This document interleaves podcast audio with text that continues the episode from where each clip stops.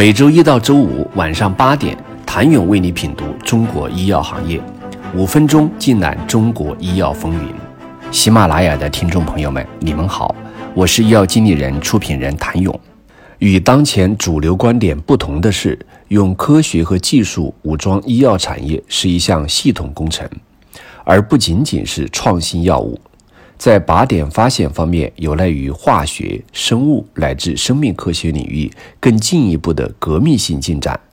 药物研发则要以科学发明和化学、化工、生物、生命、检测技术乃至仪器工具等领域的技术进步为基础。药品从原辅料到生产制造，再到患者手里，需要更多包括数字技术、智能技术。网络技术在内的革命性创新，而这些仅仅在医药产业内是很难完成的，必须跨行业、跨领域进行合作。变化的时代，决策者应该在哪里？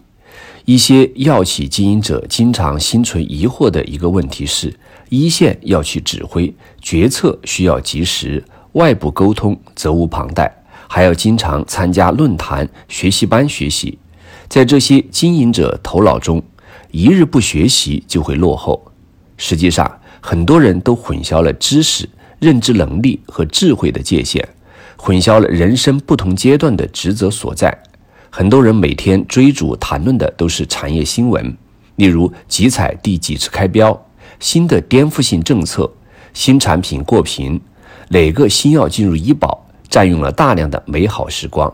而且产业新事物层出不穷，多数都不具有指标性意义，都是大的趋势中的一个小的浪花。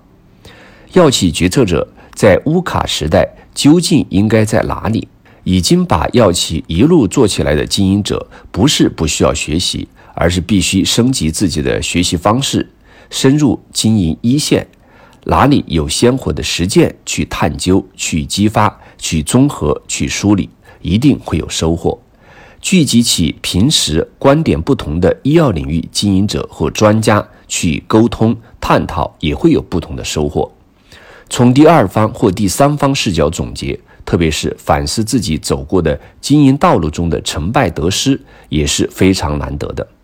能够有几位了解企业和自己、能讲真话的顾问，也是成功者的选择。中国市场经济历史短，经营者最缺乏的是应对大面积颠覆性变化的能力。面对当前医药产业政策的变化和市场的竞争，这正是经营者锻炼自己认知和应变能力的极好机会。中国改革开放以后的高速发展，实际上是跟随的结果。我们树立的很多精神，也是跟随经济，而不是原创精神，不是零到一，而是一。到 N，中国医药产业过去四十几年几乎所有大的创新举措也是跟随的结果。跟随的好处就是不用看方向，按照领路企业的道路努力就可以。面对竞争方式的升维，不同药企的组织能力和竞争优势差别很大，是需要采取比较激烈的变革措施，还是比较柔性的渐变式措施？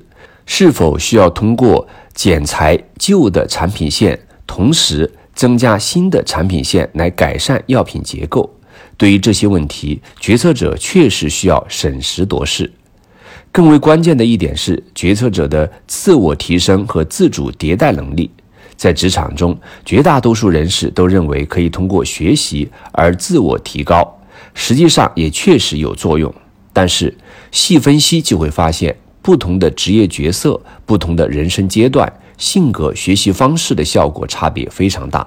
在操作层面，学习和实践是非常好的成长路径。但是对于经理人，尤其是成长到决策层的经理人来说，普通的学习、读书方式可以提高其技能，但在大跨度提升决策水平，尤其在改善性格方面，学习已经起不到根本性作用。在学习效果、自省能力和自我提升能力都无法适应竞争的情况下，决策者，尤其是企业股权占有绝对多数情况下的决策者，必须理性选择自己的进退方式和时机，为企业发展留出足够的空间。外资药企具有在全球征战并活下来的经验，多数也经历过几次世界性经济和政治的大起大落，对中国医药市场四十几年间一些政策和市场的变化应该很淡定。最近在华外资药企咨询业务增加，尤其是对带量采购相关的政策和趋势非常关心。从四加七到第六批集采。外资在华药企从观望试探到参加，淡定的外表覆盖不了忐忑不安的心。在华外资药企要解决目前和未来在中国市场发展的问题，必须有更大经营甚至治理层面采取措施。在产品线方面，外资药企必须拿出更多原研新药进入中国，不能总是拿过了专利期的所谓原研药和仿制药与正在升维的本土企业去竞争。如果说四十几年的市场试水仍不能让外资药企下决心征战中国市场，那将失去非常好的机会。在决策机制设计上，外资在华药企必须有更多授权。中国市场有其独特性，在中国之外的其他市场适用的商业模式可能在中国难以取得成功。跨国公司在中国的成功需要总部提供足够的授权、信任、投资和战略耐心。